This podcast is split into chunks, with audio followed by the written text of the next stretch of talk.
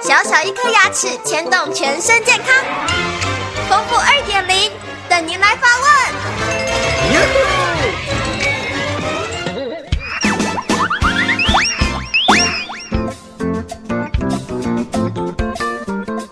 各位听众，大家好，我是你们的好朋友丰富医师。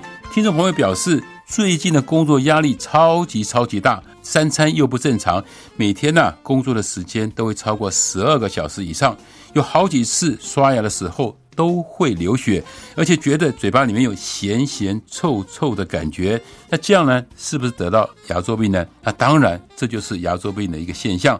我们先从外观来看，如果说你的牙龈看起来红红肿肿的，而且稍微轻碰一下就会流血的话，这就是牙周病初期的症状。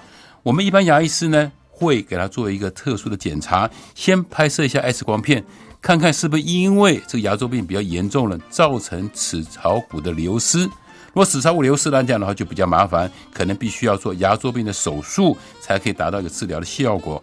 另外呢，还会探测牙周囊袋，原则上牙周囊袋是超过零点五公分以上的话，我们就必须要积极治疗；如果没有的话，我们用一个简单的治疗方法就可以了。另外还看到这个牙齿有没有稍微松动。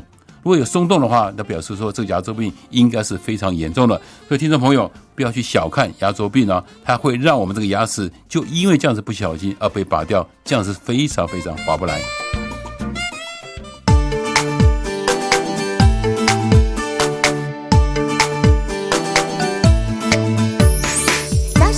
上刷刷刷，三餐饭后刷刷刷，丰富牙抑让你有一口好牙，享受人间真美味。